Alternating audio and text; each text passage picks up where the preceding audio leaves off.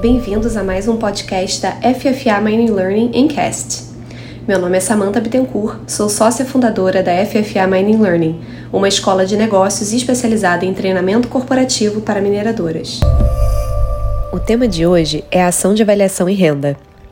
Como todos sabem, o subsolo nacional é de propriedade da União Federal, cabendo a este ente governamental autorizar eventuais atividades extrativas através da Agência Nacional de Mineração, ANM. No entanto, para que se consiga acessar o subsolo, o minerador precisa adentrar o solo correspondente, que pode ser de propriedade de entes governamentais ou particulares. Caso o solo seja de propriedade do governo, caberá analisar se aquela propriedade já está destinada a algum fim social ou desenvolvimento, como por exemplo assentamento agrário ou linha de transmissão de energia, a fim de avaliar se a atividade mineral é possível naquele local. Superada essa questão, existem procedimentos específicos para serem seguidos no sentido de obtenção de autorização de acesso pelo órgão governamental proprietário. Por outro lado, se o solo for uma propriedade particular, caberá ao minerador entrar em um acordo com o proprietário para que consiga acessar a área onde está localizado o direito minerário. O artigo 27 do Código de Mineração estabelece que o minerador só poderá iniciar os trabalhos de pesquisa mediante o pagamento aos respectivos proprietários de uma renda pela ocupação dos terrenos e uma indenização pelos danos e prejuízos que possam ser causados pelos trabalhos.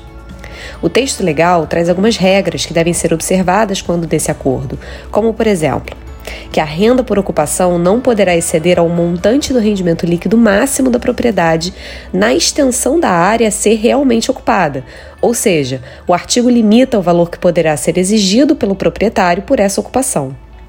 Ainda, com relação aos valores dos danos causados, a lei determina que o valor da indenização não poderá exceder o valor venal da propriedade na extensão da área efetivamente ocupada pelos trabalhos de pesquisa, a não ser que os trabalhos em questão acabem por inviabilizar a utilização da propriedade para fins agrícolas e pastoris, situação na qual a indenização correspondente a tais danos poderá atingir o valor venal máximo de toda a propriedade.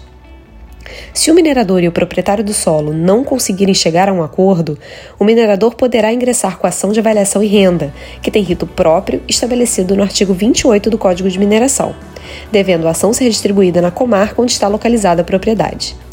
Nessas ações, não há análise de mérito, cabendo ao juiz apenas averiguar e confirmar se o proprietário é, de fato, proprietário da área, bem como se o minerador tem, de fato, título minerário para exercer atividade naquele local. Superadas essas questões, o juiz determinará a execução de perícia, que irá avaliar a propriedade e determinará o valor a ser pago a título de compensação pelo uso da terra.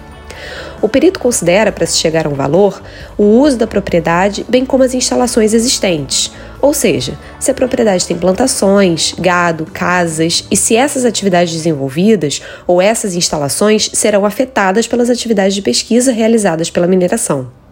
Lembrando que, ainda que existam atividades sendo desenvolvidas ou instalações afetadas pela mineração, os limites impostos pelo artigo 27 do Código de Mineração se aplicam.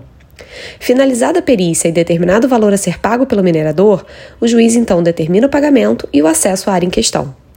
Vê-se assim que não existe a possibilidade de julgamento contrário ao ingresso do minerador, uma vez que a atividade minerária é de interesse nacional e se sobrepõe ao direito particular de propriedade. Inclusive porque, nesse caso, o particular não perde a propriedade, mas apenas a posse temporária de área necessária para a lavra mineral. Dessa forma, a ação serve apenas para determinar os valores a serem pagos pela ocupação e eventuais danos, uma vez que é direito do minerador o ingresso na propriedade onde irá pesquisar. É possível, em sede de ação de avaliação e renda, a concessão de antecipação de tutela, na qual o magistrado autoriza o ingresso da mineradora na área antes da decisão final e até mesmo antes da realização da perícia.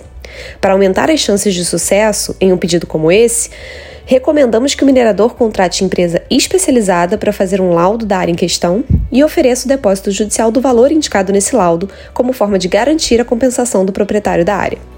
Caso concedida a antecipação da tutela, o magistrado autoriza o ingresso do minerador na propriedade de forma liminar e a ação segue seu fluxo normal.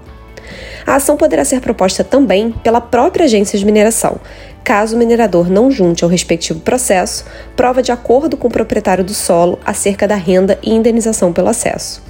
Nesse caso, apesar do procedimento ser iniciado pela NM, ela não se torna parte O restante do trâmite seguirá nos mesmos moldes que seriam se a ação fosse iniciada pela mineradora. Esse assunto é parte do nosso programa de treinamento Conflitos Locacionais, cujos detalhes estão disponíveis no nosso website www.ffamining.learning.com.br. Queria agradecer a todos que escutaram e nos vemos no próximo FFA Mining Learning Cast.